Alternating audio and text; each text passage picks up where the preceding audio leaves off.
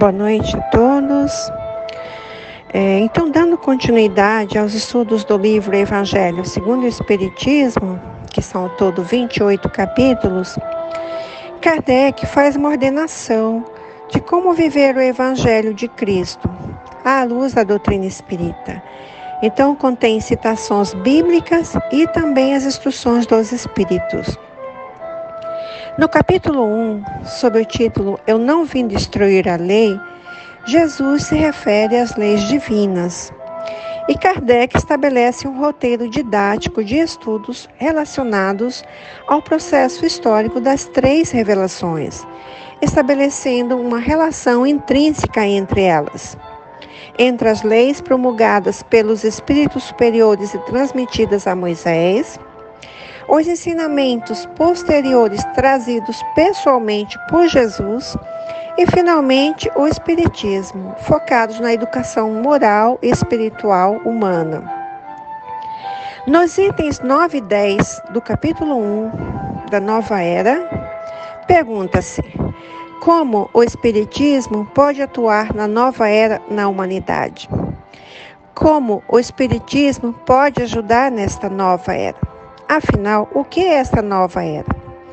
De acordo com as instruções dos três grandes espíritos, um espírito israelita e Fenelon em 1861 e Erasto em 1863, eles fazem uma análise das missões de Moisés, de Jesus e do Espiritismo, demonstrando-as adequadas ao entendimento dos homens de sua época os ensinamentos que cada um trouxe, conforme o amadurecimento espiritual da humanidade terrestre.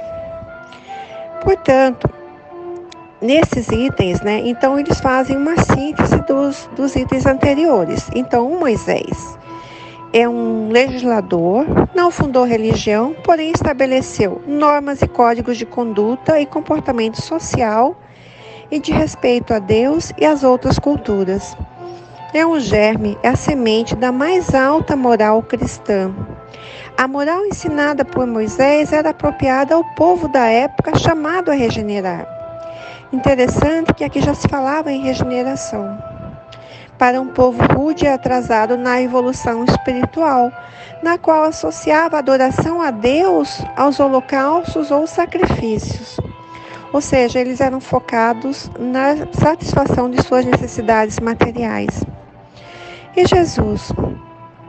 O Cristo foi iniciador da mais pura, da mais sublime moral evangélica cristã, que há de renovar o mundo, aproximar os homens e torná-los irmãos, de fazer brotar no coração a caridade e o amor ao próximo.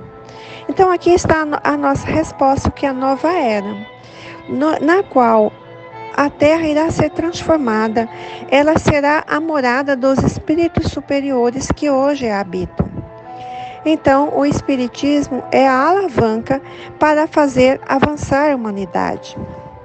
A meta para a humanidade terrestre é viver segundo a moral ensinada por Cristo. Eu sou o caminho, a verdade e a vida, e ninguém vai ao Pai senão por mim.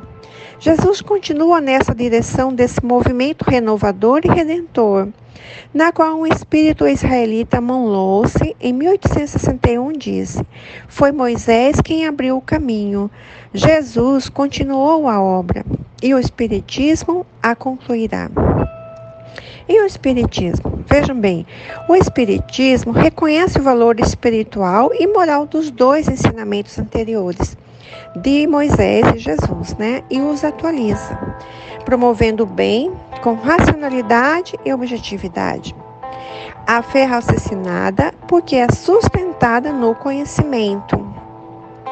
Então, os grandes espíritos mensageiros divinos insuflam a fé, para que todos vós, obreiros esclarecidos, façais ouvir sua humilde voz, porque vós sois o grão de areia mas sem os grãos não haveria montanhas. A cada um sua missão, a cada um seu trabalho. A nova cruzada começou, mas não de uma guerra.